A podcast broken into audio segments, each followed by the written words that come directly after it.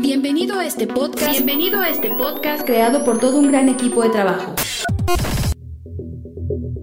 Permíteme presentarnos. Esfuerzo y Valor es una congregación que profesa la sana doctrina. La iglesia es liderada por el pastor y apologista Víctor Manuel Banda, quien con más de 32 años en el campo ministerial ha logrado mediante la gracia de Dios y un esfuerzo constante llevar a casi todo el mundo el Evangelio de Cristo. Nuestro objetivo como equipo es que cada oyente en este podcast sea beneficiado, llevar hasta sus vidas el alimento espiritual, pero sobre todo que conozcan más profundo a Dios y crezcan de manera constante en su caminar cristiano.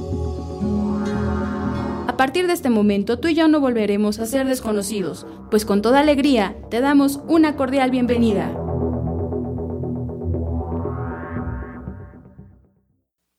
Vamos a abrir nuestras Biblias en el libro de los Hechos, capítulo 26.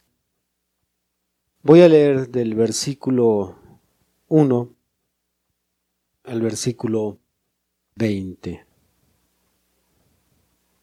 Entonces Agripa dijo a Pablo, ¿se te permite hablar por ti mismo? Pablo entonces, extendiendo la mano, comenzó así su defensa. Me tengo por dichoso, oh rey Agripa, de que haya de defenderme hoy delante de ti de todas las cosas de que soy acusado por los judíos. Mayormente porque tú conoces todas las costumbres y cuestiones que hay entre los judíos, por lo cual te ruego que me oigas con paciencia. Mi vida, pues, desde mi juventud, la cual desde el principio pasé en mi nación, en Jerusalén, la conocen todos los judíos, los cuales también saben que yo desde el principio, si quieren testificarlo, conforme a la más rigurosa secta de nuestra religión, viví fariseo, y ahora por la esperanza de la promesa que hizo Dios a nuestros padres, soy llamado a juicio, promesa cuyo cumplimiento esperan que han de alcanzar nuestras doce tribus, sirviendo constantemente a Dios de día y de noche. Por esta esperanza, oh rey Agripa, soy acusado por los judíos. ¿Qué? ¿Se juzga entre vosotros cosa increíble que Dios resucite a los muertos? Yo ciertamente había creído mi deber hacer muchas cosas contra el nombre de Jesús de Nazaret, lo cual también hice en Jerusalén. Yo encerré en cárceles a muchos de los santos, habiendo recibido poderes de los principales sacerdotes. Y cuando los mataron yo di mi voto. Y muchas veces castigándolos en todas las sinagogas, los forcé a blasfemar, y enfurecido sobremanera contra ellos, los perseguí hasta en las ciudades extranjeras. Ocupado en esto, iba yo a Damasco con poderes y en comisión de los principales sacerdotes. Cuando a mediodía, oh rey, yendo por el camino vi una luz del cielo que sobrepasaba el resplandor del sol, la cual me rodeó a mí y a los que iban conmigo. Y habiendo caído todos nosotros en tierra, oí una voz que me hablaba y decía en lengua hebrea, Saulo, Saulo, ¿por qué me persigues? Dura cosa te es dar cosas contra el aguijón. Yo entonces dije, ¿quién eres, Señor? Y el Señor dijo, Yo soy Jesús a quien tú persigues, pero levántate y ponte sobre tus pies, porque para esto he aparecido a ti para ponerte por ministro y testigo de las cosas que has visto y de aquellas en que me apareceré a ti, librándote de tu pueblo y de los gentiles, a quienes ahora te envío, para que abras sus ojos, para que se conviertan de las tinieblas a la luz y de la potestad de Satanás a Dios, para que reciban por la fe que es en mí perdón de pecados y herencia entre los santificados. Por lo cual, oh rey Agripa, no fui rebelde a la visión celestial sino que anuncié primeramente a los que están en Damasco y Jerusalén y por toda la tierra de Judea, y a los gentiles que se arrepintiesen y se convirtiesen a Dios, haciendo obras dignas de arrepentimiento. Quiera Dios agregar sus ricas bendiciones, hermanos. Pueden sentarse. Muy bien, vamos a estudiar un tema que lleva como título no fui rebelde a la visión celestial. Bien, vamos a hablar para entrar en el tema un poquito acerca de lo que sucedió en este capítulo cuando Pablo, acusado por los de su misma nación, los judíos, lo llevan ante el Tribunal Supremo de Justicia de aquellos días, ante el gobernador Félix, quien mantuvo al apóstol Pablo custodiado por un espacio de dos años. Si usted lee el capítulo anterior, el capítulo 25, Félix, el gobernador, estuvo interrogando al apóstol Pablo durante varias ocasiones. Dice la Biblia que lo encerraba y lo mandaba llamar, lo encerraba y lo mandaba llamar. ¿Por qué hacía esto? Porque la escritura dice que esperaba que Pablo le diera dinero. Pero como Pablo era un verdadero cristiano, pues él no iba a estar dispuesto a sobornar a las autoridades. Dicho sea de paso este tema que un cristiano sin importar que su carro se lo vayan a llevar al corralón, sin importar que le vayan a cerrar su negocio por falta de un documento, sin importar lo que sea, un verdadero cristiano no se presta para el cohecho, mejor conocido en nuestro país como la mordida, el soborno. Sin embargo, Félix lo mandaba a llamar, lo volvía a interrogar, Pablo daba su misma versión, llévenselo. Pero él estaba esperando que diera dinero. Y pues como el hermano no soltaba, dos años lo tuvo ahí en custodia hasta que el gobernador Félix es sucedido por otro gobernador llamado Porcio Festo, que cuando lo manda a llamar lo escucha y a los poquitos días Festo tiene una visita de otro rey llamado Agripa. Festo le pide su opinión al rey Agripa, le dice, quiero que escuches a un hombre que me dejaron encerrado, nunca se resolvió su caso, entonces quiero que lo escuches para que me des tu opinión. Había una razón importante por la cual Festo se estaba apoyando en Agripa, y era una cuestión política como familiar. El rey Agripa, su padre Herodes, tuvo algunas relaciones, algunas actividades con los judíos, ya que el rey Herodes un tiempo se hizo pasar como un creyente de la ley. Esto le permitió al rey Herodes, que en el capítulo 12 se describe algo de él, sobre todo su muerte se habla ahí en el capítulo 12, esto le permitió a Herodes conocer las costumbres. Entonces Agripa aprendió muchas cosas de su padre. Si usted pone cuidado en el versículo 2, mire cómo dice el apóstol Pablo en el versículo 2. Me tengo por dichoso, oh rey Agripa, de que haya de defenderme hoy delante de ti, de todas las cosas de que soy acusado por los judíos, mayormente porque tú conoces todas las costumbres y cuestiones que hay entre los judíos. No que él era un judío, sino más bien su padre, el rey Herodes, se le dio bajo su gobierno, se le dio el dominio de la ciudad de Jerusalén y la ciudad de Samaria. Entonces el rey Herodes tenía que controlar estas dos ciudades religiosas y a la muerte de él, Herodes deja cuatro hijos de los cuales tres se mencionan en el Nuevo Testamento. Uno de ellos es Agripa, otra de ellas es Berenice y otra de ellas es Drusila, que era esposa del rey Félix.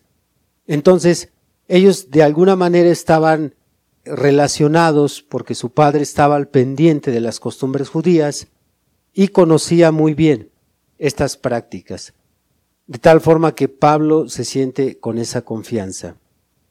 Sin embargo, cuando llega Pablo a su testimonio, que está ahí en el versículo 14, usted sabe que lo único que está narrando ahí Pablo es lo que dice en Hechos capítulo 9. Al final de su testimonio dice en el versículo 19, por lo cual, oh rey Agripa, no fui rebelde a la visión celestial, sino que anuncié primeramente a los que están en Damasco y Jerusalén y por toda la tierra de Judea y a los gentiles, que se arrepintiesen y se convirtiesen a Dios haciendo obras dignas de arrepentimiento. Si sabemos todos cuál es la visión celestial. Porque el 19 dice, no fui rebelde a la visión celestial. Fue aquella luz que lo cegó y lo tumbó del caballo. Esa visión le dio una comisión. ¿Cuál comisión recibió ahí el apóstol Pablo? Lo mandó a predicar. Claro que aquí en esto que Pablo narra, bueno, se agregan unas cosas a lo que viene en el capítulo 9, donde está el evento tal como Pablo lo describe, pero se agregan unas cosas más. Entonces, volviendo al punto, como Agripa conocía las costumbres, Pablo le dice, yo no fui rebelde a la visión. O diríamos así, no fui rebelde a lo que se me comisionó. Pero la pregunta sería, la que yo quiero colgar en sus mentes, ¿por qué Pablo habría de ser rebelde ante una experiencia tan maravillosa como el que el mismo Señor Jesús se le haya parecido? Pablo dice, no fui rebelde. ¿Habría alguna razón por la cual alguien podría ser rebelde ante una experiencia como esta? Le pregunto a personas que leen la Biblia. Claro que sí. Claro que a pesar de que alguien tuviera una visión o se le apareciera un ángel, cuando viene una comisión de Dios, cuando viene un mandamiento, hacer la voluntad de Dios es muy complicado, mucho, muy difícil. Hacer la voluntad de Dios equivale a ser rechazado y ser perseguido. Cuando usted se dirige a hacer la palabra de Dios, a obedecer lo que Dios le dice en sus mandamientos, usted no puede hacerlo sin que usted sea rechazado y al mismo tiempo sea perseguido. Esto le va a atraer a todo cristiano que se para firmemente en los mandamientos de Dios, siempre va a traerle como consecuencia rechazo y persecución. No hay manera de obedecer a Dios sin que estas dos cosas nos sigan. El Espíritu Santo le advirtió en varias ocasiones a Pablo lo que le iba a venir si él predicaba. Si él predicaba, le dijo, te va a acontecer esto y esto y esto y esto. Veámoslo en el capítulo 20, pase usted al capítulo 20 del libro de los Hechos. Y vamos a leer de aquel concilio donde el apóstol Pablo, en Mileto, manda a traer a todos los ancianos y él da testimonio de lo que el Espíritu Santo le decía si es que él se atrevía a predicar. Hechos 20, versículo 16. Porque Pablo se había propuesto pasar de largo a Éfeso para no detenerse en Asia pues se apresuraba por estar el día de Pentecostés, si le fuese posible, en Jerusalén. Enviando pues desde Mileto a Éfeso, hizo llamar a los ancianos de la iglesia. Cuando vinieron a él les dijo, Vosotros sabéis cómo me he comportado entre vosotros todo el tiempo, desde el primer día que entré en Asia, sirviendo al Señor con toda humildad y con muchas lágrimas y pruebas que me han venido por las acechanzas de los judíos. Y como nada que fuese útil he rehuido de anunciaros y enseñaros públicamente y por las casas, testificando a judíos y a gentiles acerca del arrepentimiento para con Dios y de la fe en nuestro Señor Jesucristo, ahora he aquí, ligado yo en espíritu voy a Jerusalén, sin saber lo que allá me ha de acontecer, salvo que el Espíritu Santo por todas las ciudades me da testimonio, diciendo que me esperan prisiones y tribulaciones. pero de ninguna cosa hago caso, ni estimo preciosa mi vida para mí mismo, con tal que acabe mi carrera con gozo y el ministerio que recibí del Señor Jesús para dar testimonio del Evangelio de la gracia de Dios. Qué tremendo hombre, hermanos. A pesar de que el Espíritu Santo le advertía, si predicas en esta ciudad, te van a encarcelar. Si predicas aquí, te van a perseguir. Si predicas acá, puede que te mate. Y cuando leemos acerca de los viajes misioneros del apóstol Pablo, a donde quiera que él se movía, había problemas. En varias ocasiones salió huyendo. En otra ocasión lo apedrearon. En otra ocasión lo descolgaron de un muro en una canasta. Porque obedecer lo que Dios nos dice va a traer persecución y rechazo. Ahí está la explicación. Ahí está el meollo del asunto. ¿Por qué muchos cristianos no quieren obedecer? Porque si ellos obedecen lo que Dios les dice, serán perseguidos por su propia familia, por sus compañeros de trabajo, por sus amigos, por los de la colonia. Entonces ellos prefieren quedarse calladitos y quietecitos, sin hacer nada, sin decir nada, en obediencia a la palabra de Dios. Pero el día que usted se decida levantarse de su banca fría, el día que se decida obedecer lo que está aprendiendo, ese día lo van a perseguir y ese día lo van a rechazar. Bendito el Señor por siempre. Por eso hay tanto desobediente en las escrituras. Por eso hay mucho cristiano que solamente, como dijo Santiago, es oidor. Sí oyen, sí están de acuerdo con lo que dijo el predicador, dan sus amenes a la palabra, pero salen y no hacen nada. En el trabajo no hacen lo que Dios les dice que hagan. En su familia no hacen lo que Dios les dice que hagan porque en el momento en que te decidas hacerlo, persecución y rechazo irá sobre ti. Y Pablo sabía que si él obedecía a la visión celestial, se le iban a echar miles de judíos, porque él mismo andaba calentando la cabeza de otros. Vamos por todos esos cristianos. Acaba de levantarse una secta nueva, la secta de los nazarenos. Matémoslos, encerrémoslos, persigámoslos. Y luego se aparece el Señor y dice, ahora tú vas a ser de esos. Entonces, imagínese todas las luchas que vinieron a la mente de Pablo. Ahora, ¿cómo me va a ir a mí? Sin embargo, alguien pudiera pensar que por el hecho de que tuvo esa experiencia fue más fácil obedecer el mandamiento. Dice, bueno, Tal vez Pablo se las vio duras, pero el Señor sí le apareció. Vio una luz. Dios le habló desde la luz. Eso ciertamente fortaleció la decisión de Pablo. Vamos a ver un caso donde ni aún así, cuando alguien es rebelde a la visión, ni la voz de Dios lo ayuda a obedecer. Jonás capítulo 1. Jonás 1 dice el versículo 1.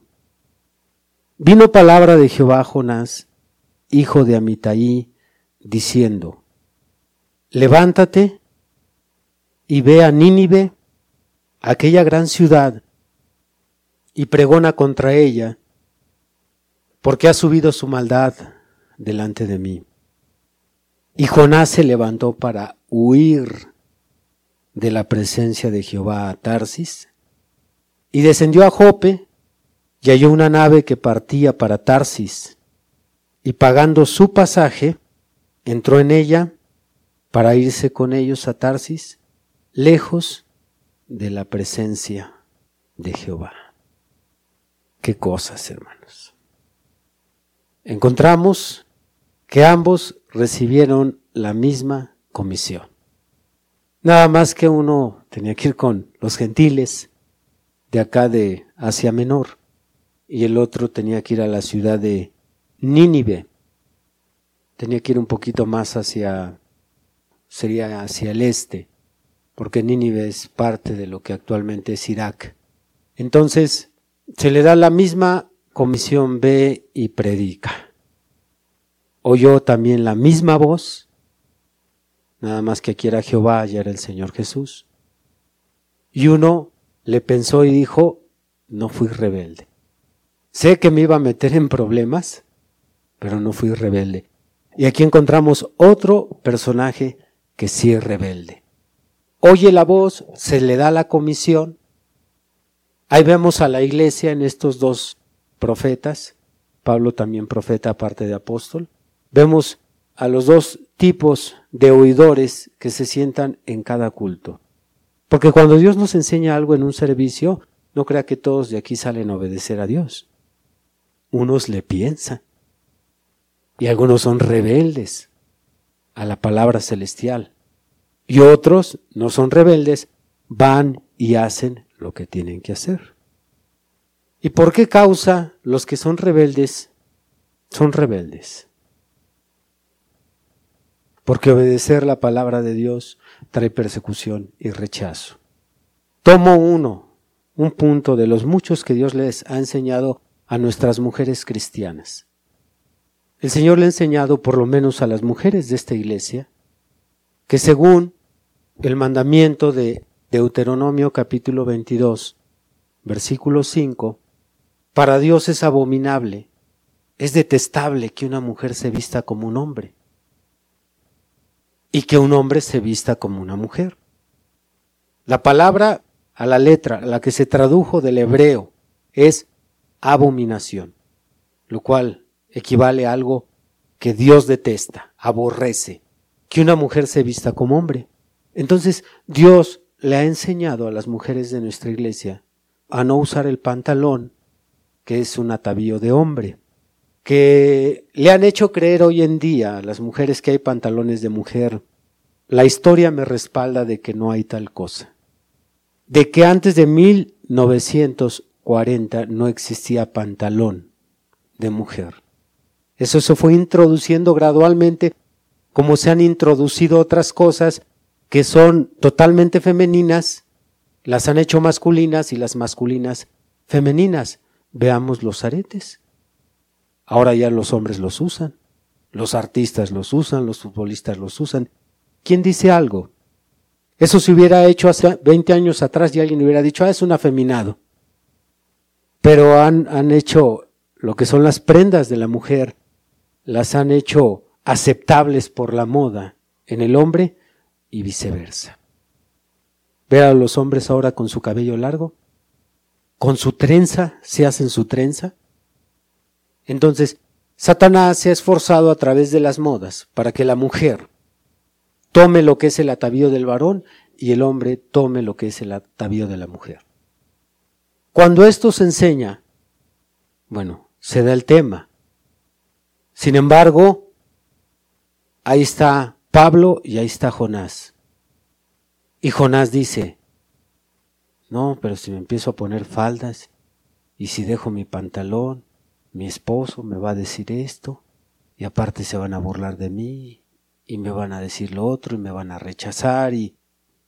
¿Tienen temor a la persecución? ¿Tienen temor al rechazo? Pero también está el apóstol Pablo aquellas cristianas que dicen no voy a ser rebelde al mandamiento. Y están dispuestas, sin importar a que sean perseguidas, sean rechazadas, sean atacadas, a obedecer lo que dice el Señor. Y quiero decirte que es el mismo Señor el que le habló a Pablo y el que le habló a Jonás es el mismo el que nos habla a nosotros, pero ahora a través de su palabra. Sin embargo, dice segunda de Timoteo 3, el mismo apóstol Pablo, que habló de persecución. A ver, vamos a leerlo mejor. Segunda de Timoteo 3. Solamente es un versículo para confirmar lo que estamos ahorita citando, a ver si son tan amables de leerme todos el versículo 12. Adelante.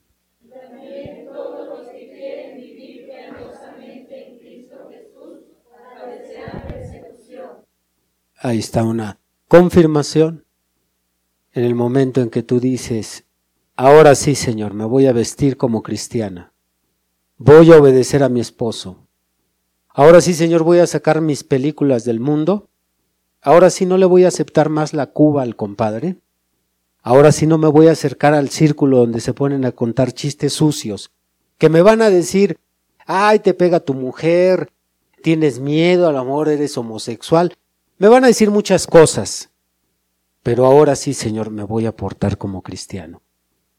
Ni se te ocurra.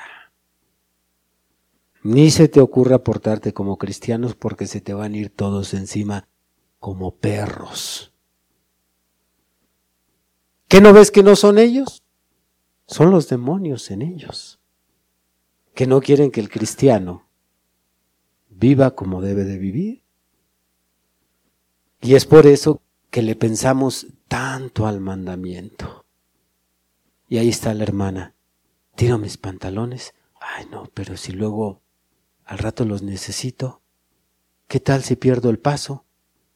Pues ahí están ya, por si de repente le aflojo, voy y los saco y me los vuelvo a poner. Pues esa es la verdad. Y si le digo a mi esposo que ahora sí le quiero obedecer, y luego el encajoso se me trepa encima y lo voy a tener duro y duro. No, mejor aquí yo lo sigo controlando. No queremos, no queremos, hermanos, porque hay persecución y hay rechazo. Sin embargo, ¿usted qué cree de Jonás? ¿Cree que Jonás se haya ido al infierno? Huyó el muy cobarde, como muchos de ustedes son cobardes, ¿verdad? Mejor no digas que estás yendo a la iglesia. Porque se te van a echar encima. Que no sepan los demás. Tú tranquilo. Y ahí nos tiene el diablo bien quietecitos. No decimos nada, no comentamos nada. Te van a empezar a decir aleluya. Te va a dejar de hablar fulano. No queremos persecución y no queremos rechazo. Queremos huir de lo que se nos ha dicho. Y huyó Jonás. Pero a pesar de que huyó, bueno, yo estoy de acuerdo que Jonás no fue al infierno. Era hijo de Dios. Pero no pudo huir lo suficiente lejos para que no fueran por él.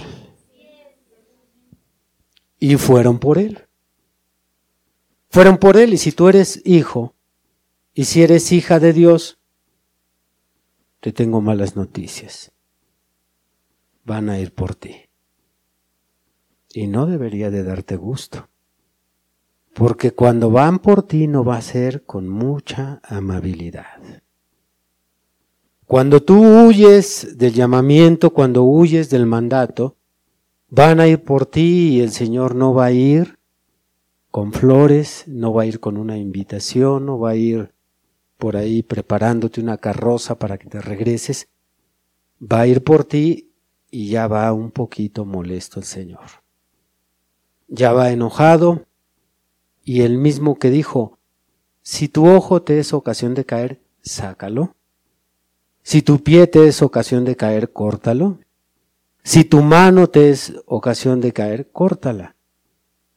El mismo que dio ese consejo tiene tiene esos mismos remedios para hacer que vuelvan los que tienen que volver. Bendito el Señor por siempre.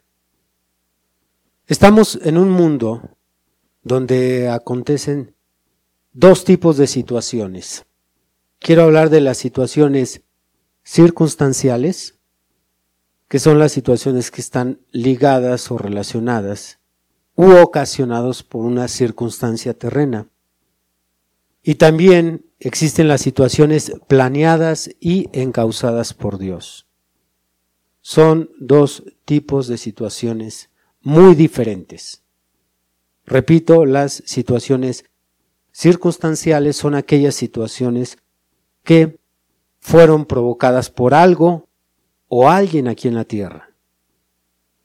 Hay una explicación razonable, lógica, entendible, atrás de una situación circunstancial. Pero también están las situaciones planeadas y encausadas por Dios. Vamos a hablar brevemente de estas dos. Voy a dar un ejemplo sencillo. Si tú en tu casa en la mañana te despiertas, hay que alistar las cosas de las actividades de ese día, las mamás preparar los lonches, el desayuno, todos a las carreras. Y te diriges a la cocina y pisas una cáscara por ahí de plátano que alguien dejó tirada. Te resbalas, te das en la cabeza, te descalabras y lo más común oír es que el cristiano, la cristiana dice, que crees que el diablo casi me mata. Pero no fue el diablo. Son cristianos difamadores, están difamando a Satanás y yo sé que es extraño que un predicador se ponga a favor del diablo, pero ahorita sí lo voy a defender. Aunque sea mi enemigo, ¿por qué vas a culpar al diablo de tu vida sucia y desorganizada? ¿Qué culpa tiene el diablo con los lechoncitos que tengas en casa? ¿Cómo es que no tienes discernimiento para diferenciar entre el chiquero que tienes de hogar y un demonio? Esa es una situación circunstancial. Lo que casi te mata es tu falta de higiene. Eso es lo que casi te mata, no el diablo. Y yo oigo seguido esto en muchos cristianos. Choca el hermano y, no hermano, el diablo me, me puso ahí un carro si vas a alta velocidad, si te cruzas los semáforos en rojo, si no respetas los señalamientos. ¿Cómo es que metes al diablo en el asunto? Tenemos que aprender a diferenciar una circunstancia de otra circunstancia. Y hay muchas cosas que nos pasan a los cristianos que son circunstanciales, nada más. No metamos ni al diablo ni metamos tampoco a Dios. Son situaciones circunstanciales. Sin embargo, en las situaciones donde sí Dios está planeando algo y Él encausa algo, tiene que ser algo que no se conecte a una relación natural o terrena, como lo vamos a ver con Jonás. Regresamos ahí al capítulo 1 y quiero que usted observe, vamos a darnos cuenta que lo que le sucedió a Jonás no fue circunstancial, sino fue planeado y fue encausado por Dios. Ahí en Jonás 1 Veamos lo que dice el versículo 4. Pero Jehová hizo levantar un gran viento en el mar y hubo en el mar una tempestad tan grande que se pensó que se partiría la nave. Observe cómo empieza el versículo 4. Jehová hizo levantar una tempestad. No es que era el tiempo de huracanes. No es que iba pasando Katrina por ahí. No era un problema del clima. Era el Señor interviniendo para traer de regreso a un predicador descarriado. Dios levantando una tempestad. Dios levantando un problema fuerte de la nada, porque uno de sus hijos rebeldes que ya se le dijo de una forma y se le dijo de otra y se le dijo de otra, no quiere entender. Entonces Dios levanta el problema. No es algo que alguien ocasionó el problema. No es que el problema aconteció porque fulano mangano. No, Dios de la nada levanta un problema fuerte. Una tempestad. Dice, vamos a empezar a acomodar esto. Y el Señor interviene. Jehová dice aquí, hizo levantar un gran viento. Tenemos que aprender para que cuando estemos en una situación difícil, antes de buscar solución, logremos diferenciar, ¿esto que está sucediendo es circunstancial o es el Señor queriéndome decir algo? Ahora, ¿cómo es que puedo decir que esta no fue una tempestad? Ocasionada por el clima o por el tiempo. Si usted ya leyó todo el libro, si no léalo en casa, se va a dar cuenta que los marineros, los que iban controlando este barco, se descontrolaron y empezaron a buscar un culpable. Ellos sabían que no era tiempo de huracanes, no era tiempo de viento fuerte, porque ellos sabían discernir los tiempos. El Señor Jesús dijo, ustedes ven arreboles en el cielo y saben que va a haber mal tiempo o saben que va a haber buen tiempo. Ellos estaban preparados para discernir el cielo. Sin embargo, los marineros empezaron a preguntar, ¿de quién es la culpa? Y empezaron a investigar. Y se acordaron que uno se había bajado a dormir y dijeron, vayan por este, vamos a preguntarle. Y cuando le preguntan, pues, con razón. Cuando él les dijo, vengo huyendo del Señor que hizo los cielos y la tierra, pues tú eres el del problema. Nada circunstancial era un descarriado trayendo problemas a la embarcación completa, porque hay ocasiones que Dios es capaz de hacer sufrir a toda una familia por un solo miembro. Aquí le estaban pagando otros, aparte de Jonás, los que iban en el mismo barco. Y hay ocasiones que Dios va a tener que ir sobre tu esposa, sobre tu hijo, sobre tus hermanos, sobre los que viven en esa casa por tu rebeldía. Pero de que van por ti, van por ti. Porque Dios no se va a quedar esperando a que hagas lo que lo que te dijo que hicieras. Lo vas a hacer. Quieras o no, lo vas a hacer. Si avanzamos un poquito más para seguir confirmando que esta es una situación provocada por Dios y no circunstancial, vea lo que dice el versículo 17. Pero Jehová tenía preparado un gran pez que tragase a Jonás. No dice que el pez iba pasando por ahí. No dice que siendo que era una zona donde había muchos peces, o había ballenas, o había... No, dice que el Señor ya tenía preparado a alguien que le iba a hacer la vida a cuadritos al cristiano. El Señor ya tenía preparado un jefe ahí en el trabajo que se iba a encargar de hacerte volver al camino. Ya tenía preparada Hacienda para dejarte en la calle. Él ya tenía preparado todo. Ahí estaba ya el pez. El Señor ya tenía todo en orden. Iba a ser una secuencia de acontecimientos. Primero una tempestad y luego ya tenía el Señor un pez. Bendito el Señor por siempre. Con razón hay ocasiones en que está la enfermedad, está el problema, está una situación que por más que vamos con el abogado y pedimos asesoría y pedimos dinero prestado, bueno, ¿por qué esto no se acomoda? Porque el Señor ahí tiene su mano encima y quiere que el Hijo de Dios regrese y ¿te acuerdas que te dije que tenías que hacer esto? Lo vas a hacer. Lo vas a hacer porque lo vas a hacer. Por eso dijo el mensajero de esta edad que la mano de Dios es pesada, es pesada. Pero bueno, es pesada para los rebeldes.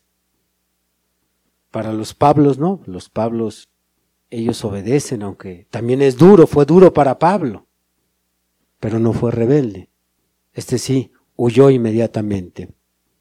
Ahora vamos al capítulo 2. Seguimos remachando la intervención de Dios en este suceso, dice en el versículo 10, y mandó Jehová al pez y vomitó a Jonás en tierra.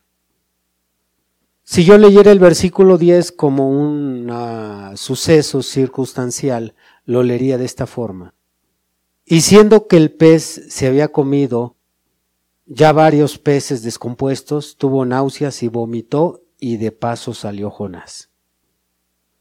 Pero no era, como no era nada circunstancial, no tenía nada que ver con los intestinos, o con el estómago del pez, o con la dieta del pez, no, mandó Jehová, suéltalo. Y entendió, libéralo. Y mandó el Señor y de la nada de repente las personas que nos molestaban y nos molestaban y nos molestaban, de repente ya no nos dijeron nada. Y mandó Jehová y ya, todos aquí. ¿Y ahora qué les pasó? ¿Qué les habrán dicho? ¿Les habrán enviado un citatorio? ¿Los amenazaron? No, mandó el Señor y dijo, hasta aquí, suéltalo, vomítalo. Porque el Señor en el verso 10 mandaría al pez que lo vomitara. Bueno, los nueve versículos anteriores no lo dicen. Jonás oró. Y es un excelente plan cuando estás en problemas. Muy bueno. Habemos unos tan duros, ¿eh? Que ni en problemas oramos. Tenemos el problema encima. ¡Córrele! Tú tienes un abogado bien bueno. Ahí van a buscar el abogado. ¿Te acuerdas que tu cuñado conoce al primo del hermano del tío del vecino del gobernador? Y van por él. Y tú tenías un dinero guardadito. Y vamos a buscar soluciones por todos lados, menos nos hincamos. Pero Jonás no tenía muchas opciones. Jonás nada más podía orar. Y oró a Jehová. Vea qué dice el verso 1 del capítulo 2. Ahora, según la oración del rey Salomón, cuando se construyó el templo, Salomón oró, ahí en 2 Crónicas 7, que tu pueblo cuando se encuentra en problemas, o perseguidos, o asediados, o en cautividad, o, y dio todas las circunstancias de dificultad donde ellos pudieran estar, cuando ellos volteen a este templo, oren en dirección a este templo que tú los escuches. Entonces, Jonás ahí dentro de los intestinos de la ballena. No conozco el sistema digestivo de una ballena, pero me imagino que debe tener estómago, intestino grueso, intestino delgado, no sé en qué parte estaba. No sé si ya estaba a punto de salir ahí en el colon, no sé. Pero a fin de cuentas allá adentro estaba volteándose ahora para dónde está el templo, para orar en dirección al templo porque ya, ahora sí ya no veía la suya. Todavía en la tempestad, pues no dijo, bueno, desde aquí clamo en el barco. No, todavía necesitaba algo más fuerte. Porque el Señor hubiera podido detener la tempestad, como la detuvo aquella ocasión cuando iban los doce apóstoles en la barca. ¿Qué dijo el Señor? Calla, enmudece, se hizo bonanza. Pero los zapatos todavía no le apretaban lo suficiente a Jonás. Así es que el muy valiente Jonás comete suicidio intelectual. Porque le dijo a ellos, amárrenme y échenme. Digo, total, me muero y ya me libro de la comisión de ir a predicar allá a Nínive. Ya muerto ya. Como dicen muchos cristianos en el... Ya mejor mátame, Señor. El muy cobarde, ¿verdad? Ya mátame, ya llévame. ¿Que te lleve? Si tienes muchas cosas que arreglar. Te llevo así, te vas al infierno. Tienes que poner en orden tu matrimonio. Tienes que poner en orden el dinero que debes. Has robado aquí, debes acá. Tienes mal a tu familia. Hay muchas cosas que tienes que, ¿cómo que te lleve? Y Jonás dijo, pues ya, para librarnos de problemas, ya estoy cansado de esta vida amárrenme y arrójenme. Y bien contento Jonás, en cierto sentido, y por otro lado temblando, lo amarran, lo arrojan, y ya cuando estaba en el agua, pensó él, por fin se acabó el problema, si iba a empeorar el problema. ¿Cuál se acabó el problema? Y algunos dicen, ay, Dios mío, no sé por qué, porque las cosas están... Ahí. Hermano, apenas empiezan las cosas. espérate, espérate tantito, porque vas a ver hasta dónde llega Dios para hacer que regreses a la visión celestial. Te dije esto. Y ahí está Jonás orando. Ya que oró entonces el Señor, le dice al pez, suéltalo. Bendito el Señor por siempre.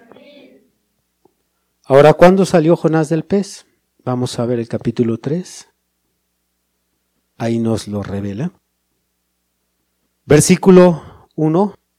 Vino palabra de Jehová por segunda vez a Jonás, diciendo, levántate y ve a Nínive, aquella gran ciudad, y proclama en ella el mensaje que yo te diré. Y se levantó Jonás y fue a comprar otro boleto para Tarsis. Lo soltó el Señor cuando el Señor vio que Jonás ya estaba en su corazón dispuesto a obedecer. Él sabía que esta vez sí lo iba a hacer. Él sabía muy bien.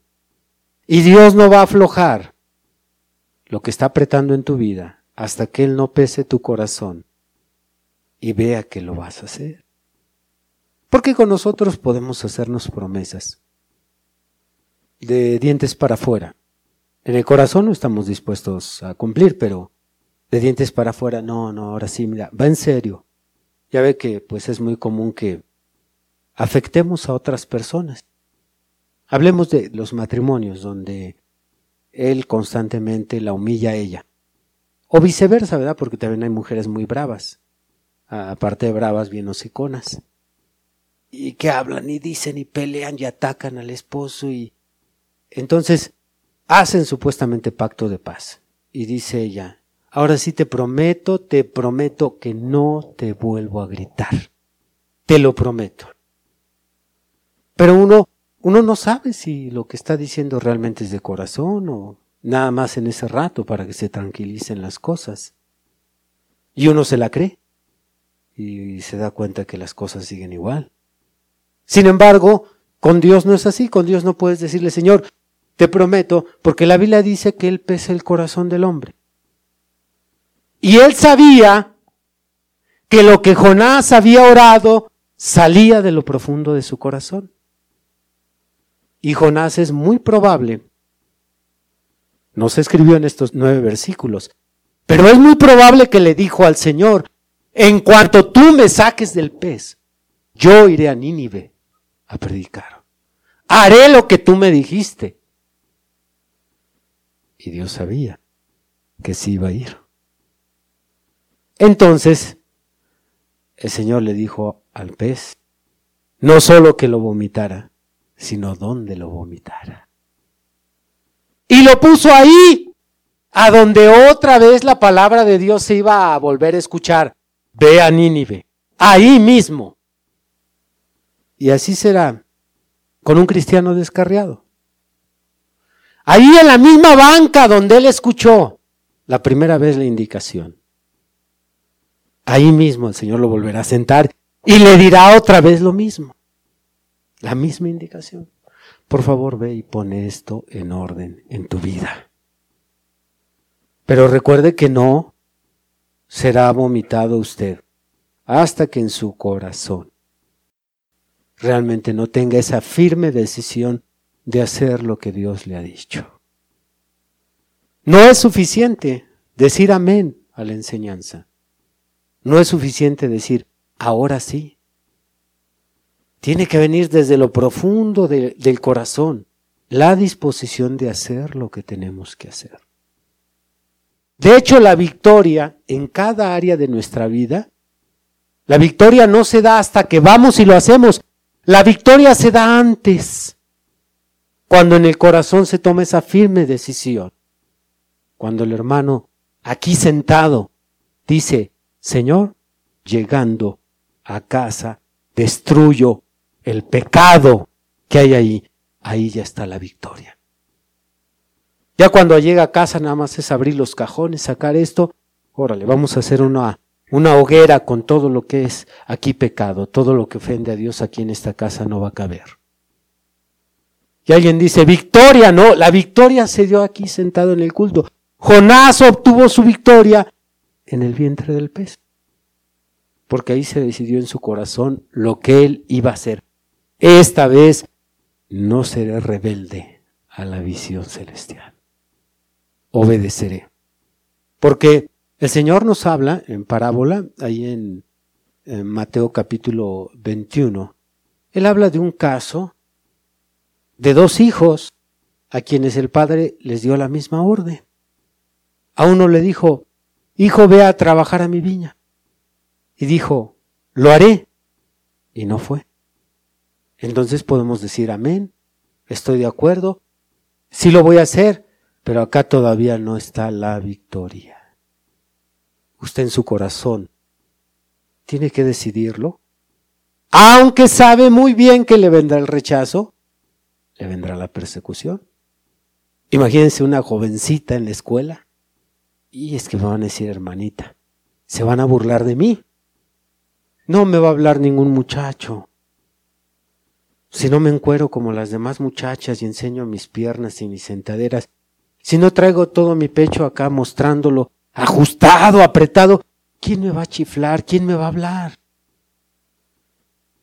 Vienen las luchas a la jovencita aquí en su mente. Bueno, ahí cuando vayamos al culto nos vestimos como cristianas. Ya acá pues seguimos la misma corriente. Todavía no está la decisión firme en tu corazón. Todavía te vienes con tu uniforme. Yo le sigo llamando así porque si usted se da cuenta, en sí, pues eso es lo que es en la escuela un uniforme. Es una misma prenda, como es la ropa de al diario, solo que lo hace o lo distingue como uniforme porque hay que llevarlo ciertos días. Por ejemplo, hay escuelas donde el uniforme es de lunes a viernes, pero también hay escuelas donde nada más se les pide el lunes o el que es el día que se, se hacen los honores a la bandera, y por ahí tal vez el miércoles, uniforme de educación física. Y esos días hay que llevar el uniforme.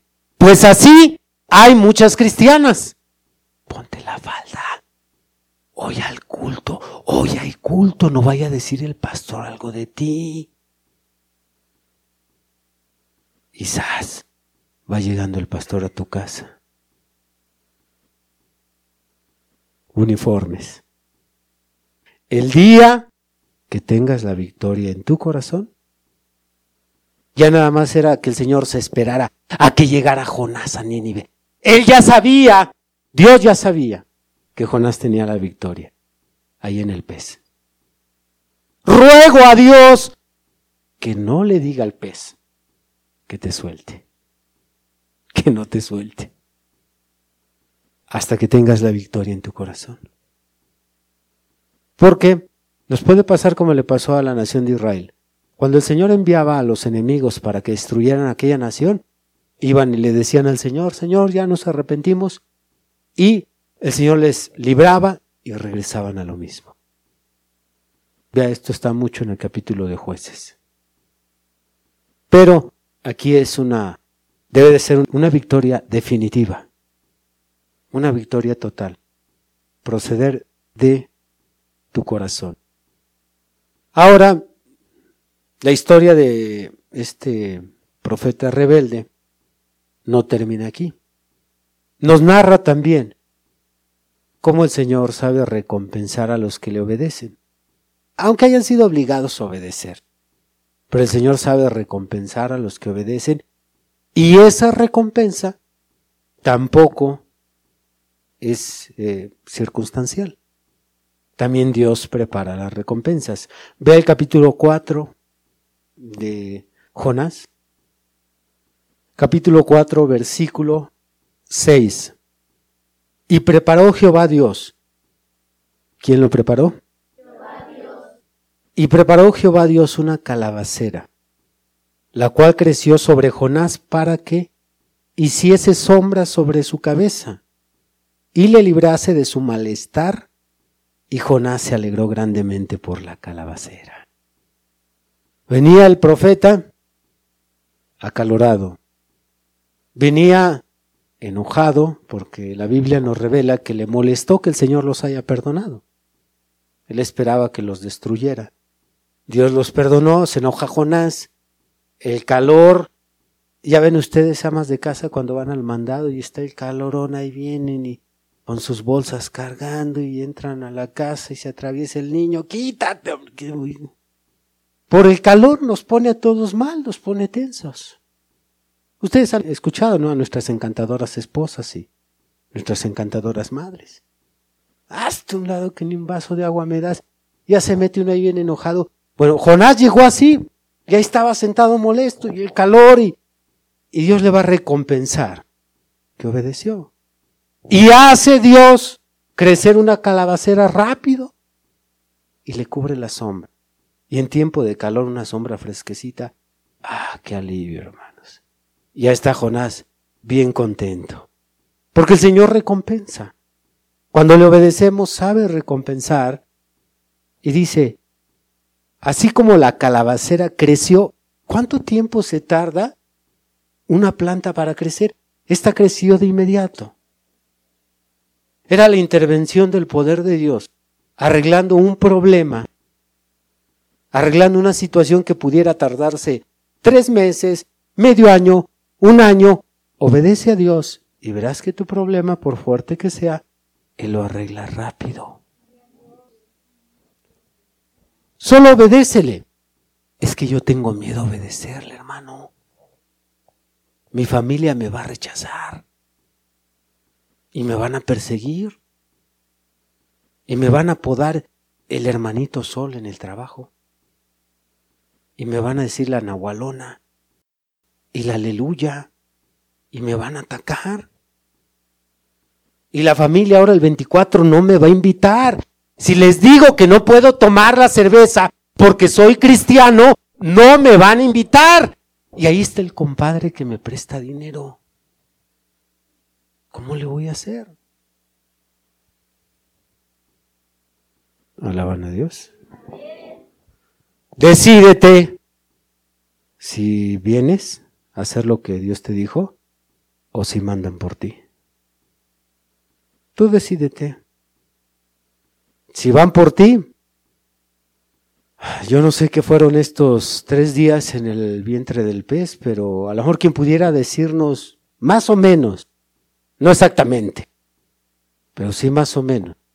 ¿Qué se pudo haber sentido? Son los que han vivido, como en el caso de ahora que se cayeron las Torres Gemelas o las tumbaron, ahí en Estados Unidos, o en el 85, aquellas personas que quedaron sepultadas por días bajo los escombros. A lo mejor ellos pudieran decirnos.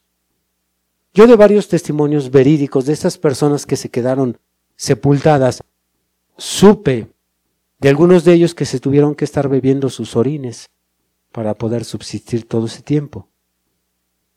¿Qué hizo Jonás allá dentro de sus tres días? No tengo idea, pero no creo que sea una experiencia agradable. No va a ser nada agradable lo que Dios tenga que hacer en tu vida, pero quiero decirte que ya viene en camino. Porque el Señor antes de que corrija a uno de sus hijos, primero le advierte, primero le dice, ponlo en orden. No, es que yo, yo, yo, yo soy débil, la carne es débil, yo no puedo y pues a mí me gusta esto y aparte pues, pues yo sé que está mal, pero a mí me gusta ir al baile. Ah, bueno. Ok.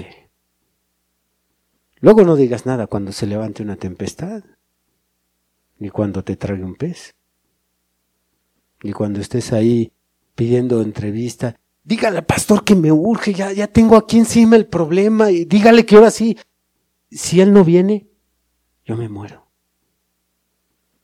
Bueno, esto es lo que tuvo que hacer el Señor con Jonás. Pero volvemos ahora sí a la pregunta. Y ahora entendemos ¿Por qué Pablo no fue rebelde a la visión celestial?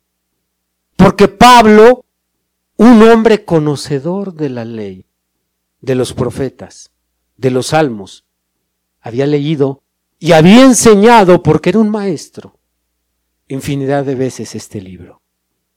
Y él sabía lo que le había pasado a Jonás. Por eso cuando escucha una comisión de este tamaño, Pablo dice, yo no fui rebelde. y todo lo que me ha venido por obedecer ha sido duro. Pero te puedo decir, Agripa, que es mucho mejor echarme encima a todos estos judíos, echarme encima a las autoridades, echarme encima a la ley, pero no echarme encima a Dios. ¿Es mejor que te eches encima a tu esposo enojado? ¿Es mejor que te eches encima a tu patrón? Échate encima al, al pastor. Échate encima a la colonia. Pero no te eches encima al Señor. No es sabio, no es prudente que estés en contra o que el Señor esté en contra de ti. Échate encima al Papa. Es que si yo voy a tu iglesia, toda la furia del Papa caerá sobre mí. No importa, échate encima al Papa y a los cardenales y a todo el clérigo, pero no te eches encima a Dios. Horrenda cosa es caer en manos del Dios vivo. Es horrible. Y usted dice, eso le hará Dios a los de afuera. Esto le hizo Dios a Jonás. Esto le hará Dios a todo rebelde. Había un hermano ahí en la iglesia donde yo me congregaba que no pudo nunca con su vanidad. Y era hermano, ¿eh? siendo que las eh, mujeres son más vanidosas que los hombres. Usted sabe que pues las hermanas, por verse bellas, son capaces no solo de desobedecer, son capaces hasta de pisotear la Biblia. Porque Dios les ha dicho a las mujeres cómo ataviarse, cómo vestirse. La Biblia lo dice. Hay suficientes pasajes en la Biblia para que una mujer sepa cómo debe de ataviarse externamente. Primera de Pedro 3, del 1 al 6 lo dice. Primera de Timoteo capítulo 1, el versículo 8. 8, 9 y 10 también nos dice cómo una mujer debe de ataviarse. Y otros pasajes más. Pero aquí no era el caso de una hermana, era el caso de un hermano. Él mismo se veía muy guapo. Y cada rato le decía a los demás hermanos y a otras personas, no sé qué tengo, pero las mujeres me siguen mucho. Y, ah, no sé, salía mi papá o mi mamá, no sé, pero no sé, estoy muy guapo. Y ahí andaba duro y duro y duro, hasta que el Señor envió su pez. Y pasó un accidente y se le quemó la cara. Y dijo el Señor, ahí está tu ayudada para que puedas vencer la vanidad. Y ahí andaba el hermanito con su cara quemada. Dios es amor. ¿Cómo va a hacer eso conmigo? Va a hacer eso y más. Si quiere ayudarte, Él está dispuesto a hacer eso. Es que yo no puedo con el pantalón. No hay problema, hija. Yo te corto las piernas. Que te quede de la rodilla para arriba. Y si aún no puedes, a lo mejor con un poquito de gangrena, que te suba hasta acá y que te deje nada más aquí del tronco para acá. Yo te ayudo.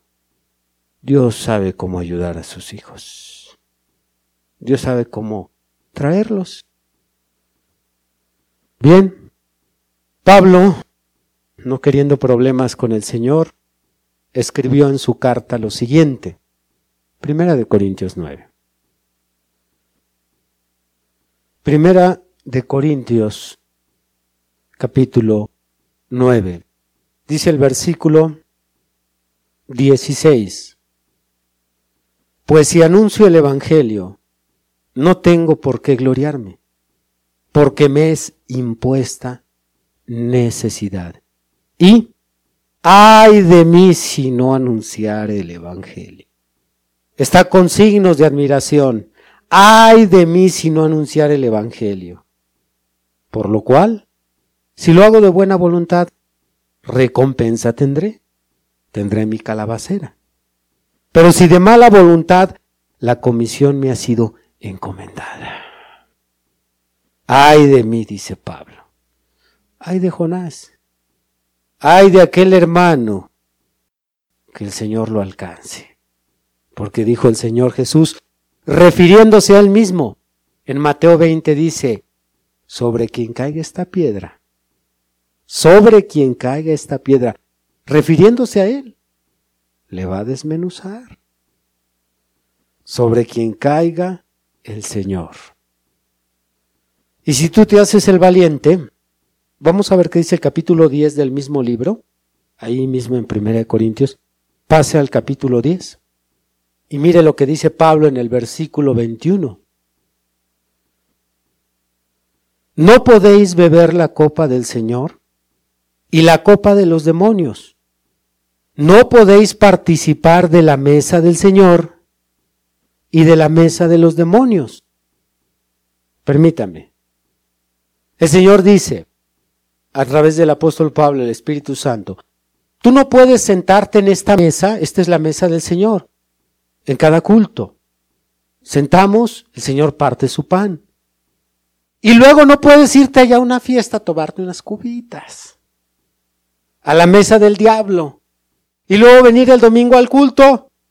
Y luego la siguiente te vas a una reunión y a contar chistes sucios y hacer ambiente de pecado. Dice, no puedes hacer eso. No lo hagas. No puedes estar en las dos mesas. Esta es la mesa del Señor. Y allá afuera está la mesa del diablo. Hay muchas mesas. Isaías dice en el capítulo 35, todas ellas están llenas de vómito. Entonces no puedes andar de aquí para allá, de aquí para allá. No, no. Dice Pablo en el verso 22. O provocaremos a celos al Señor. Somos más fuertes que Él. No te atrevas. No te atrevas. No juegues iglesia. No vayas a la mesa del diablo y luego te vengas a sentar aquí. No lo hagas.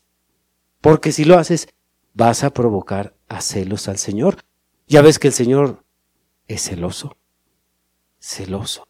Y por su celo, según las escrituras, muchas veces su ira se encendió. Así es que, si hay algo que tengas que hacer, si hay algo que tengas que arreglar, si hay algo que tengas que poner en orden, hazlo porque van a ir por ti. Si eres hijo de Dios, van a ir por ti. Por rebelde. Pero a lo mejor antes, antes de que llegue el pez, a lo mejor el Señor se arrepiente. ¿Qué fue lo que hizo con los de Nínive? Ya estaba decidido el, el fin de esa ciudad, porque el Señor no le dijo a Jonás, que fuera a decirles que se arrepintieran. No, ve y diles que yo voy a destruir la ciudad.